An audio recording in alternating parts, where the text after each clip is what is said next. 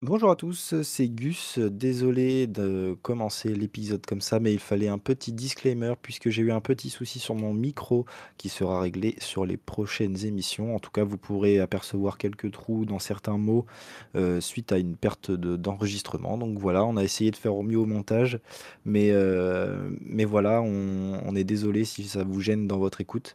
En tout cas, ce sera rectifié euh, pour les prochains épisodes. Voilà. Bonne émission à tous et à la prochaine.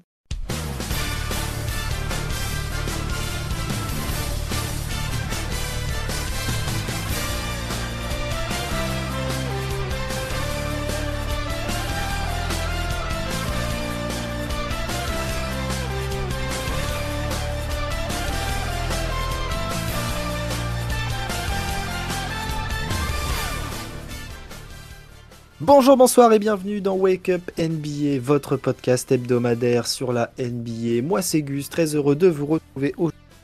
Et avec moi, comme d'habitude, Rémi à mes côtés. Comment vas-tu Rémi?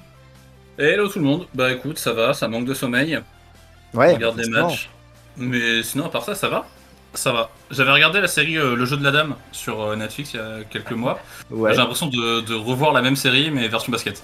Bah ouais, forcément, ça joue, ça joue une belle partie d'échecs. Et il y en a un Ouais. qui est plutôt bien classé euh, sur euh, les échecs en ligne, c'est Nico. Salut Nico, comment vas-tu? Mais comment ça? Ah. Ça sort d'où ça? Bah, C'est toi qui as un bon joueur des- d'échecs. On parlait des échecs dans la vie, quoi. Non, pourtant, moi, tout, moi, tout me réussit, donc euh, je, je ne sais pas. Non, mais euh, tout va bien. Ça, ça prend des, des petits coups aux échecs euh, dans les dents, et puis euh, on peut. hein. Niveau basket, comment ça va tu, ça- Elle te plaît ces finales Bah, les, les finales me plaisent. Les finales me plaisent. J'ai un petit, euh, un petit top euh, qui arrivera à la fin là, dans mon actu euh, local qui me fait Ouais. grand plaisir. Ok, Mais non, tout va bien parce que logistiquement, tout va bien. Ok, et ben parfait, on va analyser tout ça puisque évidemment nous allons revenir sur euh, les trois premiers matchs des finales NBA. Ensuite on fera un petit tour de quelques news. Sortez tranquillement de votre lit, faites couler le café, le reste on s'en occupe, c'est parti. Alors les gars, trois matchs ont été joués entre Denver et le Heat. Et pour l'instant, euh, c'est Denver qui mène 2-1. Je vous propose qu'on fasse une petite, euh, on fasse, on s'arrête sur euh, le déroulement de la série match par match, histoire Ouais. d'exposer un peu ce qui s'est passé. Oui, comme ça, euh, on va pouvoir voir un peu chronologiquement qu'est-ce qui a été fait, les ajustements, etc. Puisque effectivement, comme on vous l'a dit, eh ben, ces finales sont vraiment passionnantes. En tout cas, le premier match a été joué du coup la semaine dernière dans la nuit de jeudi à vendredi, euh, évidemment à Denver, puisque Denver a l'avantage du terrain. Euh, et Denver s'est imposé 104 à 93 euh, dans un match plutôt bien maîtrisé côté Denver. Ouais, un match à Denver comme on connaît, euh, tu prends 10 points d'avance et puis tu conserves ce petit coussin tout le long du match. C'est ça. T'essayes pas de tuer de l'adversaire, mais tu les laisses pas remonter non plus. Et- effectivement, c'était plus ou moins ça. Oui, Nico Tu voulais parler Là, j'allais dire, c'est un match de gestion totalement. Il y avait. Voilà. Ouais, c'est ça. grand-chose ouais. à faire Ah. Miami. Le peu de run que Miami a fait, euh, ça a tout de suite été éteint. Ou en tout Mhm. cas compensé par un run euh, des Nuggets. Ouais, c'est ça. euh, ouais. Pas- C'est Ouais, Mike euh, Malone prend de bon temps mort pour stopper le, pour stopper le rythme euh, côté Miami. Euh, après, tu fais les petits ajustements défensifs, euh, tu reposes Jokic quand tu as un peu d'avance, tu le fais rentrer quand il faut revenir. Et puis voilà, comme ça, tu gardes ton petit coussin et, et terminé. C'est ça, comme vous l'avez dit, un match de gestion. Moi, je vois surtout une forme euh, où on est rassuré de voir Denver entamer ses finales de cette manière-là. En tout cas, ils ont répondu du point de vue du favori qu'ils étaient. Pas surpris. Sur, sur Genre ce la, premier la- match, la logique suit son cours. C'est ça, exactement. Avec en début de match un Aaron Gordon qui est bien présent et qui a bien emmerdé euh, du coup euh, euh, Ouais. le hit, puisque bah, physiquement, il en a plutôt imposé. Et euh, bah, c'est plutôt autour que les gros défenseurs du hit étaient occupés, hein, forcément, avec Jamal Murray, MPJ ou, ou Nikola Jokic. Donc Gordon a bien lancé le premier match. Et derrière, ça a déroulé. hein. On a Jokic qui est en triple-double. Enfin, Jamal Murray qui inscrit 26 points et, et 10 passes, quand même. Euh, donc voilà, côté euh, hit, on a eu du mal à, à rentrer dans le match. On a espéré, mais on s'est Un surtout. très bon match d'Adebayo. Ah Oui. ouais, il a été excellent C'est ouais, vrai. sur le game. Un très mais bon match c'est aussi du coup ce qui pêche. euh, J'en reparlerai pour le game 2, mais très bon match d'Adebayo, mais c'est aussi du coup ce qui pêche pour euh, la victoire dans le match. Quoi. Ouais, puisque bah, autour de lui, euh, en attaque, ça a été compliqué côté hit. On a eu une vraie crise d'adresse avec un Max Truss à 0 sur 10 au shoot, euh, dont 0 sur 9 à 3 points évidemment. Euh, Bah, C'est. Vincent, Struss, ils sont à 1 sur euh, je sais plus combien euh, au shoot. Enfin, c'est c'est pas beau euh, le- la réussite Ah bah sur, sur le Game 1, euh, oui, c'est bah, c'est surtout Max Truss parce que Gabe Vincent, il est quand même à 7 sur 14. Mais, Ah, euh, ok, bah, c'est mais à c'est- 3 points, par il y en a contre, c'est un Cal- sur- c'est Caleb, Martin, Mar- Caleb Martin pardon, qui a 1 sur 7 au tir. Donc Ah oui, bah voilà. Tu as deux starters qui Oui. sont à 1 sur 17. Ouais, ouais, c'est ça. compliqué. Pas beau. Euh, pas beau. Donc oui, Caleb Martin un peu rattrapé euh, par, euh, par euh, l'enjeu et Max Truss qui a pas mis dedans. Mais bon, euh, comme a dit euh, Jimmy Butler en conférence de presse, les gars, moi, si vous shootez 10 fois que vous loupez, si le 11e vous êtes ouvert, je vous la donne et vous avez, enfin, c'est votre job. Shooter shoot, c'est une devise. Et, euh, et on l'a vu, on le verra plus tard, bah, surtout au match 2, qu'en fait, euh, qu'en fait, bah, ça, ça, ça peut, l'adresse, ça change et que des shooters, faut continuer de shooter puisque sur le match 2, ça a été criant de vérité et surtout, bah, les mecs ont mis dedans, quoi. Donc On euh, voilà pour. direct, hein, je pense. Ouais, je pense qu'on peut faire la transition dessus. Euh, hop, j'ai le tableau ici. Game 2, Voilà. du coup, il y a Spolstra qui a relu son petit manuel d'échecs. Et il a dit alors, du coup, pour euh, contrecarrer la reine adverse, euh, bah, en fait, je vais sortir Caleb Martin et je vais faire rentrer Kevin, Kevin Love. Bah on oui, a fait quoi Dans le- Et quoi? Kevin Love il a le 50 ans. euh, il Oui, a sauf- 50 ans, il se bat à peine en défense. euh, Enfin, euh, pourquoi Bah Pourquoi C'est Bah, bien joué, en fait. C'est très bien joué puisque bah, Kevin Love euh, physiquement a plus de répondants que Caleb Martin, euh, que ce soit face à Gordon ou en aide sur Jokic quand Adebayo a besoin, c'est quand même beaucoup plus dur. En plus de Ouais, mais ça, c'est surtout pour Gordon, parce que du coup, bah, Gordon peut plus Ah bah exploiter oui. son mismatch. Ah oui, oui, clairement. Bah oui, c'était son adversaire direct. Et surtout, Mm. du coup, le fait de, de titulariser Love, ça a été un- une chose qui a été euh, dit par, euh, par Steve Kerr. Et c'est vrai que c'est plutôt intelligent d'avoir fait ça, puisque du coup, tu arrives à décaler tes défenseurs pour avoir Jimmy Butler qui défend sur Jamal Murray. Et couper, en fait, l'approvisionnement euh, et la gestion du match côté Nuggets. Et ça, ça a Ouais. été euh, très bien joué de la part de Spoelstra. Ouais, complètement. C'est euh, c'est dans le podcast de Draymond Green, je crois. Il y a Steve Kerr qui a été invité et les deux, euh, donc joueurs et coach, les deux ils sont mis d'accord pour dire que autant Nikola Jokic est le meilleur joueur côté Denver, mais celui qui, euh, qui est vraiment le pire de lance de, de l'attaque de Denver, bah, c'est Jamal Murray. Et du coup, bah, si tu fous ton meilleur défenseur pour stopper Jamal Murray, bah, du coup, l'attaque de Denver, déjà, elle en prend un coup. Effectivement. Nico? Et en plus de ça, quand tu arrives à bloquer euh, le, le, me- la- le mec le plus dangereux euh, en face et que tu mets à rentrer des tirs, bah en fait ça se passe très bien parce que là sur le Game 2, on a Gabe Vincent qui a 4 sur 6 à 3 points, Jimmy Butler à 2 sur 5, Max Truss à 4 sur 10, Duncan Robinson à 3 sur 2, Kylori pareil. À et 3 Kevin sur Love 2. à 3 sur 2, c'est chaud. Euh, Il y a ouais, que 20 3 sur 3, Pour moi, il n'y a que Vincent qui arrive à faire ça. Ouais, c'est vrai.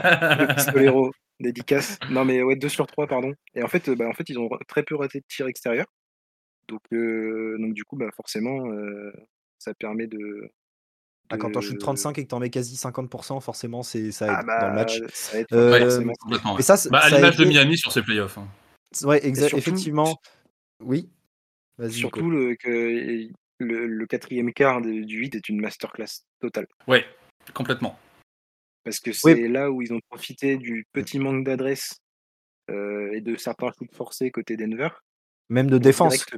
C'est Ouais, pour moi, c'est défensivement. là-dessus. Jokic, on voit euh, dans, dans les... en fin de match, je pense qu'il commence à physiquement euh, taper parce qu'il a... il s'est fait rentrer dans tout le match et il fait plus les efforts défensifs. Ouais. Et, Moi, sur- un truc- de ouf. Un truc qui m'a marqué, c'est qu'à partir de la fin du troisième, début quatrième, en fait, quand le hit revient, les efforts défensifs de Denver, ne- par exemple, ils sortaient plus sur les shooters ouverts. Ouais. Euh, et en fait, euh, c'est à ce moment-là où l'écart se réduit et où Miami passe devant, parce que euh, bah, il les laisse faire et installer le tempo, courir vite, défendre dur. Ils arrivent plus à choper des rebonds. Leur dimension athlétique et physique qu'ils ont, euh, bah, qui est supérieure, supérieure au hit, euh, sur le papier. Ils n'ont pas su l'imposer sur cette fin de match. Euh, Jimmy, qui n'a pas fait un gros match, arrive euh, forcément dans le quatrième quart et met ses tirs. Autour de lui, Duncan Robinson qui prend feu dans le dernier quart-temps. Il a joué 17 minutes. Le mec met, il met 10 points dans le quatrième quart. Magnifique. Enfin, Perso, c'est une fin de match, euh, une fin de match du hit qui est totalement parfaite et dans l'esprit qu'ils ont montré euh, depuis le début des playoffs. Et en fait, euh, du coup, avec ces résultats, Miami s'impose à Denver et rechoppe l'avantage du terrain au meilleur des moments, en fait, puisqu'on les voyait presque déjà à terre après le game one. Et ils ont rappelé à tout le monde qu'ils étaient capables de, tout. après, bon, ça s'est pas joué à grand chose, hein, ça se jouait à une possession, mais en, en soi, en soi, le hit a remporté ce match-là. Euh, et, force cette force collective et cette défense a, fait la différence. Ouais, Rémi? Ouais, j'allais dire, toi, tu perds de leur état d'esprit, euh, je suis clairement d'accord. Quatrième carton, tu vois que le hic, ils en ont vraiment dans le ventre. Ouais. Euh, ça joue pas forcément mieux au basket, mais ils en ont vraiment dans le ventre. Ils, genre, ça tu vois saute sur tous les ballons. Et ça, ça, fait la diff en fait en fin de match. Ah Parce que t'as beau être fatigué, quand t'as le mental, quand t'es l'outsider et que t'as envie de montrer que t'en as envie, bah c'est là que ça fait la diff. Nico? Ça. Mais ce qui est ce qui est ce qui est incroyable, encore une fois, on va le rappeler, hein, c'est, le changement, l'adaptation tactique de Spolstra. Parce que là, il met Kevin Love dans le starting five et son plus minus à Kevin Love est de plus 18, qui est énorme en finale NBA. Ouais, mmh. c'est vraiment, ça montre, le poids de Kevin Love sur ce match-là. Mmh mh. Bah, en fait, il faudrait qu'on parle davantage de de cet aspect, tactico-technique là. En fait tu, fais rentrer Kevin Love. Donc en défense, du coup, bah t'as un mec qui tient un peu plus la baraque face à Aaron Gordon, qui peut plus jouer ses mismatchs. Mm. En plus, on le voit dès le premier carton, il joue le passage en force, euh, donc euh, ah parce qu'en fait, c'est pas un très bon défenseur, mais il est malin. L'expérience. Il, est, il est intelligent, ouais, c'est ça. Donc tu joues le passage en force, hop, tu récupères une possession. Enfin, du coup, ça joue direct. Comme on a dit, t'as Butler sur euh, sur Adebayo, euh, sur euh, Murray. Mais surtout, Game 1, du coup, Adebayo qui a, qui a fait un très bon match, qui a beaucoup scoré, qui a, qui a fait beaucoup de shoots. J'ai plus le nombre en tête. Mais en fait, bah, côté Miami, le fait qu'Adebayo il a pris tous les shoots, et ben en fait, ça a fait perdre vachement du rythme à Miami. Parce qu'en fait, ils ont pas pu prendre les shoots extérieurs de par les shooters. Ou en tout cas, ils ont raté, ils ont pas pu se mettre en rythme. Tandis qu'au match 2, bah, Adebayo euh, plus dur en. Enfin, plus compliqué pour lui d'aller shooter, ressort le ballon et tes shooters peuvent shooter, se mettre en rythme et donc plus de réussite. Ouais, clairement, clairement. En fait, c'est tout un ensemble sur, euh, sur juste le changement d'un joueur, c'est tout un ensemble qui fait vraiment toute la diff. Et ça, c'est impressionnant. Et en plus, sur euh, donc il a moins chuté, mais il a, enfin, il a mis quand même 21 points dans ce match-là. Ouais, mais, il prend, il prend beaucoup moins de shoot, je crois. Hein. Ouais, oui, oui, il en prend moins, mais surtout, tu sais, c'est pas des, sur des possessions arrêtées où ça post-up et tout. Enfin, il y en a eu forcément, mais je veux dire, c'était dans une dans des phases de jeu où ça jouait beaucoup plus vite et c'est là où Miami est vraiment trop fort. Ouais, complètement. Sur, parce que malgré tout, la défense de Denver, on sait que c'est pas forcément la meilleure. C'est du jeu lent. Ouais, et dès que tu mets du rythme, c'est là où tu arrives à créer des décalages. Alors, bien sûr, il faut mettre dedans. Et à ce match-là, c'est arrivé. Donc, c'était parfait pour le hit. Le plan de jeu était, a bien été exécuté.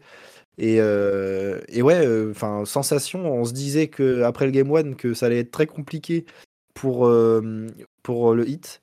Et en fait, malgré un Jokic à 41 points, autour de lui, ça n'a pas forcément mis les tirs. En fait, sur ces trois premiers matchs, il y a un joueur côté Denver qui est décevant, c'est KCP. Kentavious Cadwell Pope, qui est, le, seul qui a une bague côté Denver et qui j'ai l'impression qu'il perd toute, euh, lucidité dans ses finales. Il est pas, pas inspiré, les tirs rentrent pas forcément. Enfin, c'est le plus décevant alors que ça doit être le mec le plus expérimenté. Et, euh, en plus de ça, bah, comme tu disais Rémi dans la preview, euh, le hit adore décider qui va prendre le shoot dans l'équipe adverse. Et, et, ils ont complètement ciblé Michael Porter Jr. sur, sur ce match 2 et KCP sur toute la série. Et là, c'est criant de vérité où en fait, dans le quatrième quart, tu regardes que bah, Jokic met ses points, mais autour de lui, c'est une crise d'adresse collective. Donc, euh, ouais. Ouais, il y en a pas mal, j'ai vu sur les réseaux qui disent ouais, Jokic beaucoup plus en role scorer et beaucoup moins passeur. Pour le coup aussi, hein, les passes étaient très bonnes, juste les mecs ont pas réussi à rentrer les shoots. C'est ça, c'est ça. Que comme tu dis, il a trouvé KCP et tout, juste euh, si ça rentre pas, euh, ça rentre pas. C'est pas une passe D. Nico? Bah non. Non, mais c'était ça, j'allais souligner justement le match des okay. de Porter sur le Game 2, donc en tout cas, bonne surprise. Miami qui récupère l'avantage du terrain. Euh, je, vais être honnête, perso, j'y croyais pas. Je voyais 2-0. Euh, moi, je voyais 2-0 Denver et je pensais que Miami allait faire le taf, par contre, à domicile. Très surpris que, que Miami fasse le taf à Denver dès le game 2. Quoi. Ouais, Mais surpris. Il quand même euh, de... pour Miami quand même de confirmer à domicile. Transition vers le game 3. Transition, messieurs, dames. Et eh bah, ben, c'est raté. C'est raté, effectivement. Euh, donc le match avait lieu dans la nuit de mercredi à jeudi. Euh, et euh, le hit a sombré. A sombré face à un monstre à deux têtes. Ouais, c'est appelé ça, ouais. appelé clairement. Jamal Murray, Nikola Jokic, ou Jamal euh, Jokic, ou le Nicolas Murray, comme vous voulez. Vous pouvez l'appeler comme vous voulez. Tout simplement, les deux joueurs ont fait un triple-double, chacun de leur côté, en finale NBA. On peut donner le point stat tout de suite. Nikola Jokic, 32 points, 21 rebonds, 10 passes. Pas ouf. Jamal Murray, 34 points, 10 rebonds, 10 passes. Pas ouf. Pourcentage au tir, 54 pour Murray, 57 pour Jokic. Moi, j'avoue que le, le triple double de Jamal Murray, euh, dans le dernier quart-temps, on le surveillait avec un pote à moi, et c'est quand il prend le rebond. Le dernier rebond, je crois, il le prend Ouais, à, à 30 3 secondes de la fin. Ouais. Ouais. Et j'étais là en mode, yes, il l'a fait. Euh, donc, deux- première fois que deux joueurs dans la même équipe en finale NBA font un triple-double, euh, donc euh, historique. Et, Et première fois qu'il y a un 30-20-10. ouais, et première fois qu'il y a un 30-20-5 de base, mais du coup 30-20-10, ce qui est énorme, Énorme. pour Ouais, Nikola fort. Jokic. Euh, un match référence dans ces finales. Et, euh, et là, ça prend une autre tournure. Parce que oui, du coup, euh, Butler, par exemple, sur ce match, est bien à l'image de la crise du hit, puisque bah, malgré ses 28 points, il est qu'à 11 sur 24 au tir, et surtout, il n'a pas si pesé que ça sur la rencontre. C'est un peu des chiffres trompeurs, hein, puisque bah, on l'a pas senti aussi, aussi comment dire, même pas clutch forcément, puisque l'écart dans le match a toujours été le même, et, mais il n'a pas su euh, trouver les solutions pour ramener son équipe. Et même pour euh, créer du jeu autour de lui, pas que en marquant des points. En fait, il- on l'a semblé. Enfin, moi, il m'a semblé un peu plus en dessous et complètement maîtrisé, euh, un peu surpassé par les événements. Euh, je sais pas ce que vous avez pensé un peu de la, de la phase du 8 sur ce match, mais moi, j'ai que- pas été très rassuré. Moi, j'ai ressenti un peu de. On baisse les bras parce qu'en fait, euh, les mecs en face, euh, trop forts. C'est trop chiant, le mec il lance le ballon, ça rentre tout le temps quoi. Euh, Jokic il prend des shoots, des fois tu sais pas comment il fait, ça rentre. Jamal Murray il a pris des shoots compliqués aussi, ça rentrait et je pense que c'était décourageant pour le hit sur ce match-là, euh, notamment en fin de match. Nico? Ouais, bah, c'est totalement dans ce que tu viens de dire, euh, Rémi, c'est que dès que le hit faisait un ou deux stops ou et remarqué dans la foulée, derrière, tu avais un gros shoot de d'un- ou un mec dans le corner euh, qui, qui faisait un tir assassin. Et en fait, Ouais. ça- je pense ouais, je pense qu'il n'y a pas eu il y a pas eu assez de de révolte de la part de, de Miami, même pour essayer d'enflammer le match, en plus à domicile. Ils ont pas réussi à faire de vrais stops. Ouais, c'est ça, en fait, parce que bah, ils étaient en défense, ils n'ont pas réussi à trouver de solution, et du coup, bah, derrière, euh, quand tu prends un panier, euh, un enfin, quand tu prends euh, sur trois possessions, tu prends deux paniers, bah, Ouais, c'est forcément compliqué. En plus Parce de que ça, Miami, on sait ils ont moins Ouais. joué du coup en transition. Et, et ça s'est bien ressorti sur les tirs, puisque bah, Game Bah, Vincent et Max Truss compilent un 2 sur 10 au tir, à, enfin à 3 points, à 3 points euh, que je dise pas de bêtises. Et euh, Kylori 1 sur 4, ça, il y, a eu- il y a eu un manque de ce côté-là aussi. Butler fait 1 sur 4 à 3 points. Leur, leur force euh, au hit, c'est c'est le jeu extérieur malgré tout, sur euh, l'ensemble d'un match. Et là, ils ont, ils ont montré clairement une, une faiblesse. Et on Bah, les a retrouvés presque dans la même physionomie que le Game 1, puisqu'Adebayo a beaucoup marqué, enfin, Oui. beaucoup marqué. 22 il fait 22 points, 17 rebonds, mais il y a un 7 sur 21 au tir. On- et comme Il tu y as a dit, beaucoup de shoots euh, t'as dit Rémi, c'est peut-être trop de shoot. Alors peut-être que du coup, vu qu'il n'y avait pas de solution autour, ils ont plus donné la balle à Adebayo pour créer une- un point de fixation et des décalages, mais malgré tout, si les tirs rentrent pas, bah, tu t'enfermes dans ce, dans ce post-up un peu compliqué où bah, Adebayo a aucun avantage physique sur euh, ses opposants. Et du coup, bah, malgré quelques Ouais. petits hooks, euh, c'est compliqué pour lui de peser euh, au scoring sur un match comme ça. Ouais, euh, tu, tu dis le point fort c'est euh, le shoot extérieur, mais en fait, avant même que ce soit le shoot extérieur, c'est le stop défensif, Ah plus oui, la transition et, euh, et le shoot extérieur. Enfin, genre chronologiquement, tu vois. Mais du coup, c'était comme ça que je vient... pensais. Ouais, bien sûr, j'ai bien vu. Du coup, je, je le redis pour ceux qui nous écoutent. On vous aime d'ailleurs. Euh, du coup, comme on disait avec Nico juste avant, le stop défensif a été compliqué à faire parce que les mecs ils rentraient tout. Donc derrière, bah t'as pas forcément de transition rapide. Denver, ils, déjà, ils, sont, ils ont déjà le temps de se replacer. Donc t'attaques sur demi-terrain et sur demi-terrain, bah t'as Adebayo qui prend tous les shoots. Donc shoot extérieur compliqué, donc pas de rythme. Donc tu vois, c'est tout un cercle vicieux en fait euh, dans lequel est rentré Miami et qui Ouais. fait que bah tu baisses les bras à la fin. quoi. Nico? Bah, moi, je pense que c'était une. Enfin, voyant que Adebayo était en jambes à prendre des tirs sans forcément les rentrer, je pense que Denver, ils ont fait exprès en fait de, de venir défendre et de le laisser prendre des tirs extérieurs. Ouais, je, ça, je suis Pareil, ça, 100% en d'accord. distance en tout cas, des tirs mi-distance, sachant que on sait qu'il est plus rapide que Jokic, etc., qu'il peut, il peut le- l'avoir. Et je pense qu'ils ont fait exprès de le laisser un peu tout seul. Ça Mm. s'est vu sur, sur, surtout en deuxième mi-temps où bah, il y a des tirs et ça rentre pas quoi. Et surtout, il n'y a pas eu d'aide à chaque fois. Euh, quand, quand Adebayo était un peu plus écarté du cercle et at- attaquait Jokic, il n'y avait pas forcément d'aide défensive. Il suffisait juste que Jokic vienne défendre avec ses grands bras pour faire réduire ce pourcentage et ils n'ont pas cherché à créer d'autres décalages pour, euh, ou de venir en aide pour laisser les shoots ouverts. Donc en déjà tu rentres pas tes tirs, en plus on t'en laisse moins quand tu percutes à l'intérieur. Enfin ça a été un casse-tête horrible pour Ouais. quoi. Euh, moi ouais, il y puis a en un- plus, euh, oui, vas-y, vas-y. je te laisse enchaîner, puis j'appuie. Moi après. je repartais sur Denver donc si tu veux finir sur le Heat Ah. vas-y. Moi, j'appuyais sur le hit. Moi, je trouvais que leur schéma offensif, il était très très redondant. Tu avais soit Kylery, soit Jimmy Butler qui attaquaient à 45 degrés. Mm. Tu avais un écran d'Adebayo, ça drivait au panier. Si ça pouvait shooter, ça y allait, mais c'était très rare parce que bah, vu que tu as des grands dans la raquette, ça y allait pas. Et donc, soit ça faisait une passe sur Adebayo sur le pick and roll, soit ça faisait une passe soit à 0, soit à 45 degrés à 3 points à l'opposé. Et c'était ça sur toutes les phases. Donc, je pense qu'à un moment, Denver, il s'adapte aussi. Pas forcément une adaptation euh, d'un point de vue coaching, comme on l'a vu avec Spolstra euh, côté Miami pour Ouais. Game 2, mais juste en fait une adaptation des joueurs. Les mecs, euh, au bout d'un moment, en fait, euh, bah, c'est bon, on connaît leur schéma offensif, on sait comment se placer, et, et c'est surtout une adaptation des joueurs plus qu'une adaptation euh, du coaching. Ouais, je Du coup, c'est que Spolstra a pas réussi à changer ça quoi. Non, c'est ce, ce qui me dérange un peu sur ce C'est vrai que les schémas offensifs, ils sont un peu trop redondants. Ouais. Spolstra, il a été un peu limité euh, sur ce game 3, donc soit euh, vu que les tirs rentraient pas tellement, etc. Peut-être que peut-être que ça fonctionnait pas, je sais pas, mais je l'ai trouvé un peu sans solution. Mais sans fois, euh, solution, mais il y a aussi un truc, c'est que c'est même pas que offensivement. Parce qu'en fait, tu as tellement pris l'eau en défense. Euh, Denver, il y a, un- il y a un- un- des, de toute façon, ça, ça saute aux yeux quand tu regardes les stats. Euh, Denver a focalisé son, son jeu sur le tir intérieur, euh, intérieur 3 points. On a eu beaucoup plus de. Dans la raquette, ils ont mangé. ah, c'était Ah, incroyable. C'était une dinguerie.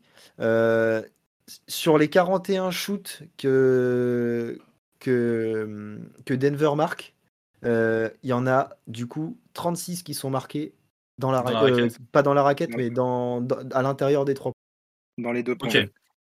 Et, euh, et c'est- c'est criant de vérité. Sur, en fait, là, ils ont clairement. Le plan de jeu, c'était domination physique. Domination physique. Post-up. Euh, sur les écrans. C'est Si leur ça sort si ça sort pas fort, il y a, il y a un cutback d'or, il y a quel- toujours quelque chose. Et en fait, ils ont fatigué Adebayo aussi à ce niveau-là. C'est que lui, il était obligé de sortir tout le temps sur Jokic qui jouait tête de raquette. C'est chiant. Et ils se, sont- ils se sont fait balader sur, sur ce genre de jeu où parce que lui, il voit tout. Et, euh, et les mecs sont juste trop forts. Quand Jamal Murray est comme ça à côté de lui, bah, c'est un bonheur parce que tous les mains Ouais. à main, tout finit par des paniers. C'est c'est indécent. En tout cas, euh, le, le schéma de jeu était clair. C'était de, de- de faire en sorte de jouer physique et d'imposer ta taille et, ton, et ton- ta supériorité et sur tous tes mismatchs. Quoi.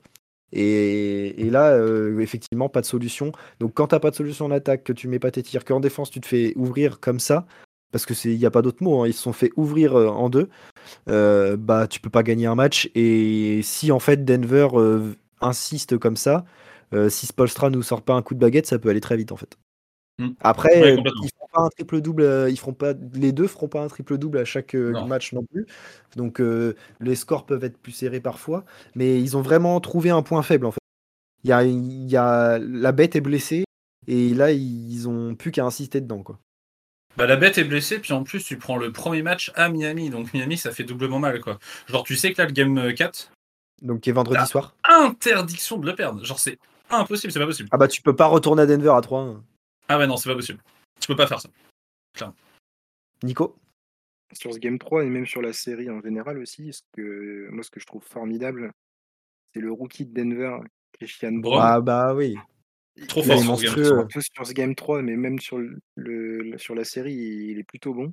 Et là, sur ce game 3, il a vraiment, euh, il a vraiment été un dynamiteur. euh, bah, je crois qu'il Ah, a c'est 7 clair. sur 8 au tir, un truc Il a ça. 7 sur 8, il a joué 19 minutes, il met 15 points. Incroyable. Magnifique. Ouais, puis il dynamise. Il dynamise vraiment Ouais, Denver. tellement. Et Denver Ouais. qui a un jeu assez lent. Il amène de la- qui, il a- qui crée de il amène de la- de l'agressivité et tout. Mmh mh. Ouais. Un peu dans le rôle de de Gordon, heu, en en second rideau quoi, enfin en mode, heu, seconde unit. Il amène cet, cet impact physique, cette rapidité et cette justesse aussi surtout sur ce bah, là on le voit vraiment sur ce match 3, heu, Ah, il a un jeu avec propre. la la ouais, avec la Ouais. Force pas. C'était c'était très beau très, très beau, heu, de sa part, hein. Un rookie intelligent, ouais. Ouais, c'est clair.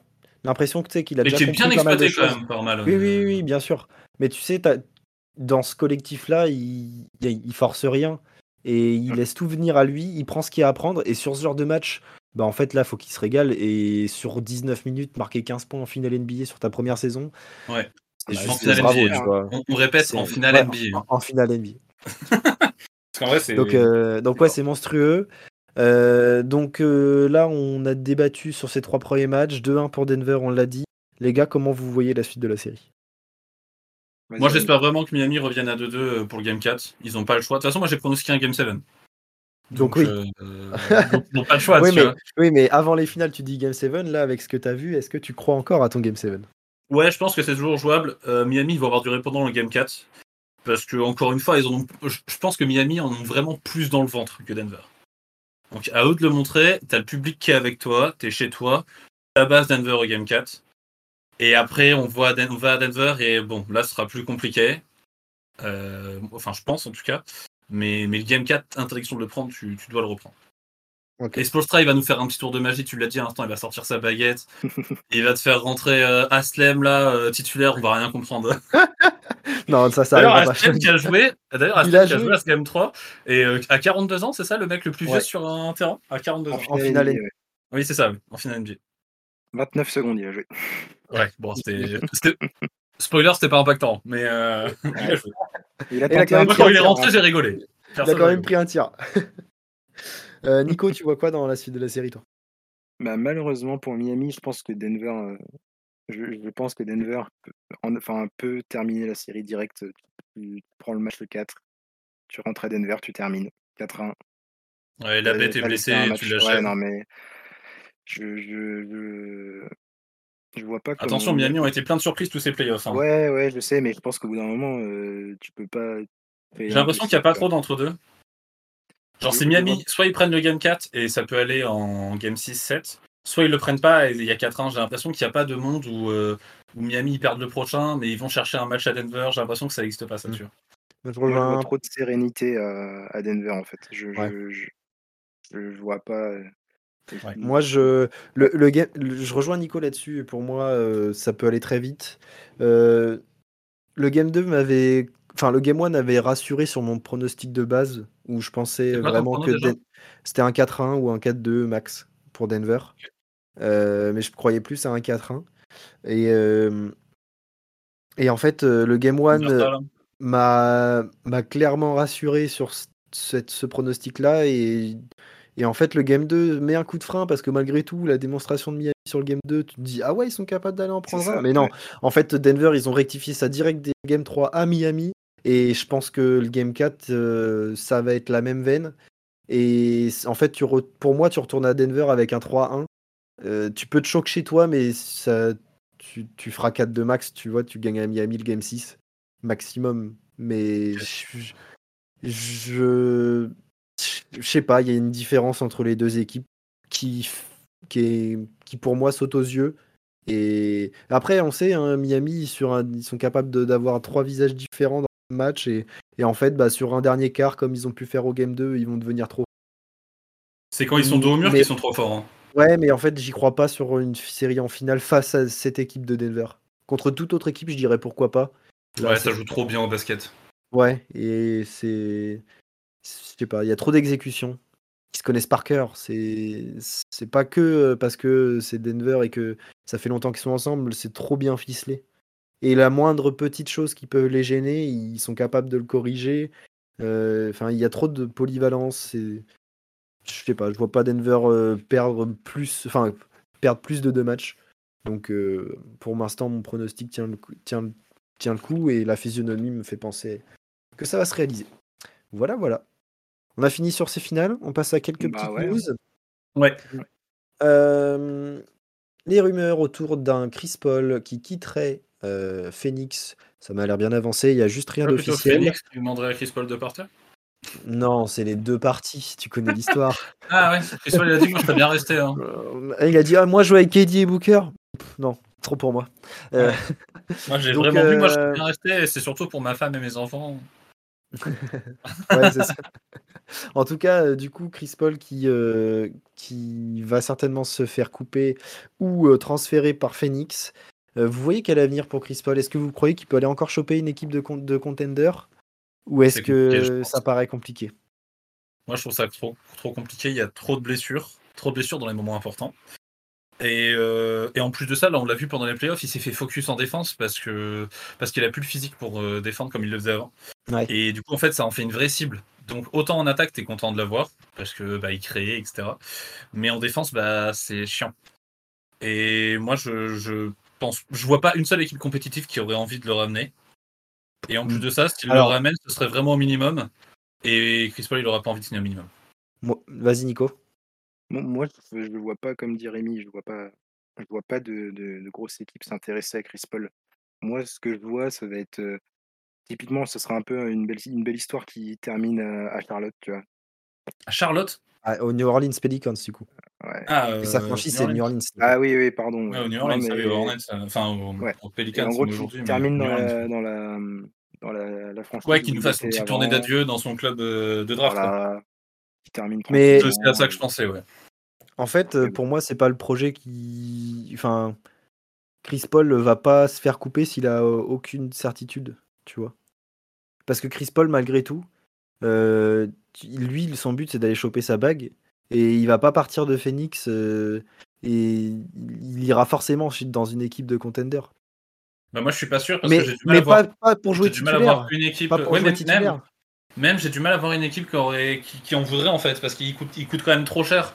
Et je pense pas Paul il acceptera coupé son d'être. contrat, euh, il est free agent hein, et il peut signer Oui. là haut Oui, mais est-ce que Chris Paul acceptera de signer au minimum? Je suis pas sûr. Et Est-ce Bah, au que bout Chris d'un moment, il sera obligé. 1 million la saison? Je suis pas sûr. Et est-ce que ça vaut le coup pour une équipe compétitive de payer plus de 20 millions sur une saison pour Chris Paul Donc, Euh, Alors- je suis sûr de moi. je te mets on the spot. Si, si, euh, si, si Chris Paul euh, demande trop d'argent et qu'il se rend compte qu'en fait il peut choper que des franchises à chier, genre Houston. Il Oh, va tac- réfléchir et. Le petit tac pour Miguel, désolé. Euh, il, va être- il va forcément se dire bah, je demande moins d'argent, mais je vais chez Contender. C'est c'est obligé. Il va pas finir sa souhaite. carrière dans une équipe à chier. Je lui souhaite. Alors on a tous envie de le voir avec une bague. On a tous envie de le voir avec une bague, on va pas se mentir. Il y en a qui le détestent, mais on va pas se mentir, euh, Chris Paul avec une bague, ce serait la meilleure Il chose nous a qui tous frustrés, mais c'est un joueur magnifique. Il la mérite. J'y crois pas. J'y crois pas trop, je, je vois pas. En fait, je vois pas où est-ce qu'il pourrait aller. En, Mais je sais- en- en backup à Milwaukee, là? Pff, Non. Non. Euh, Aux Lakers? Non. Ouais, à la rigueur, aux Lakers, si Bronbron il fait Asie, on va ramener le copain. Ouais, ça c'est possible. Ouais, il ramène que des vieux briscards. C'est possible, mais ça gagnera pas de vois. Ouais, c'est contender, mais, ça, mais je- voilà, je te dis pas qu'il faut qu'il aille dans une équipe qui gagnera forcément. Je te dis, ouais. il faut qu'il soit dans une équipe de contender parce que son objectif premier, c'est de, de finir sa carrière avec un truc autour du dos. Moi, je, moi, je rejoins un peu Nico. Soit il nous fait une tournée d'adieu en retournant à New Orleans, soit euh, il va dans un, il va finir dans un club où en fait il va être recruté pour former un peu les jeunes. Tu vois, par exemple, euh, Detroit, euh, tu signes Chris Paul pour former un peu Ken Cunningham, Kylian Hayes ou. euh, Il aura pas envie, il n'y a pas d'histoire. Non, non, il aura pas envie, mais je pense que ce sera les meilleurs offres qu'il aura sur le marché. Aïe aïe aïe. Oh la fin triste. triste. Hein. Ouais, je pense que la fin va être très triste. Tu vois, des, des fois, il vaut mieux dire stop comme Melo. hein. Bah, Melo, la fin, elle est pas belle non plus. Hein. euh. Ouais, il a fait, il a fait euh, une belle saison. euh, Ouais, après, plus personne voulait de lui après. Ouais, c'est ça. Blazers.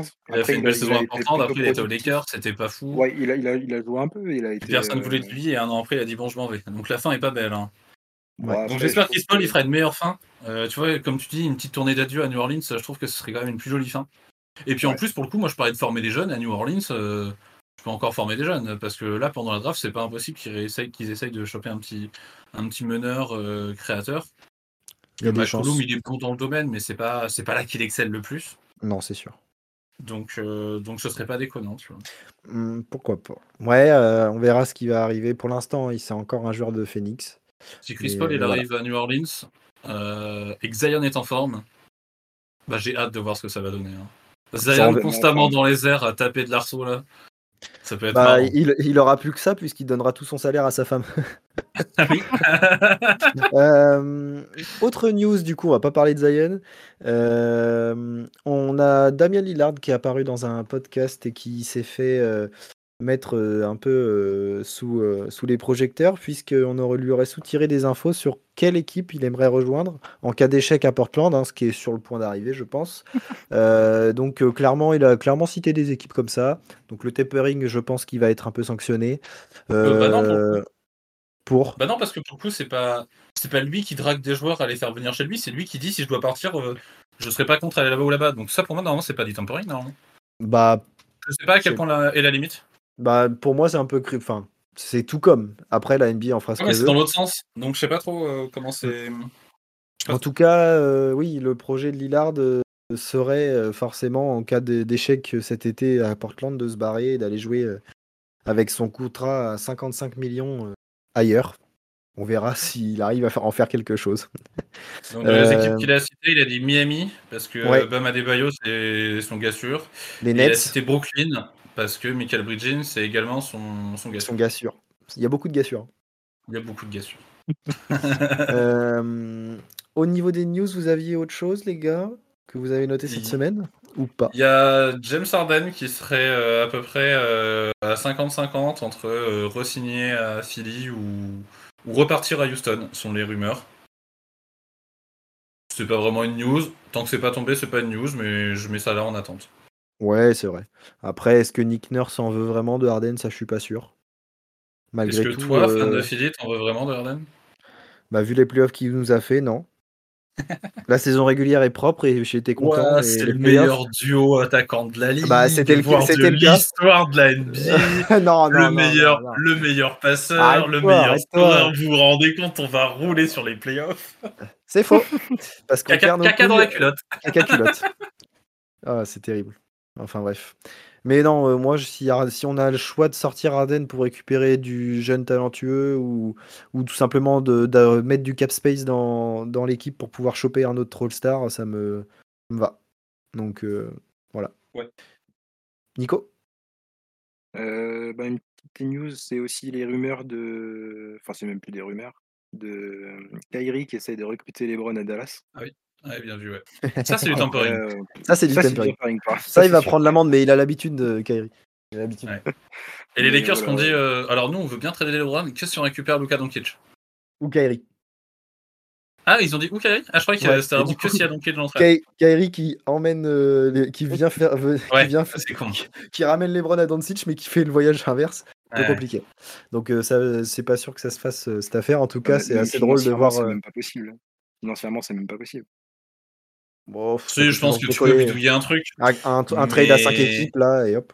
Non, mais non, ça truc, peut, mais- Moi, j'ai pas du tout envie que ça se fasse, perso. hein. Ouais, moi non plus. Mais bon, dès que ça touche LeBron, forcément, ça fait parler quoi. Donc euh, Ah bah ça, ouais. Après, Bah, c'est euh, Mike Malone d'ailleurs qui l'a dit. Oui, euh, oui, Mike oui, Malone, bien il a dit tout le monde parle de LeBron, la retraite, il va aller à Dallas. Quand est-ce qu'on va parler de nous et de euh, Nikola Jokic là?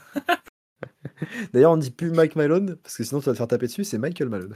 C'est Michael Malone? Mais euh, mais oui, euh, forcément, dès que ça parle de LeBron, ça fait toujours plus de bruit. Après, euh, si un jour on peut revoir Kyrie et LeBron sous le même maillot, moi je signe.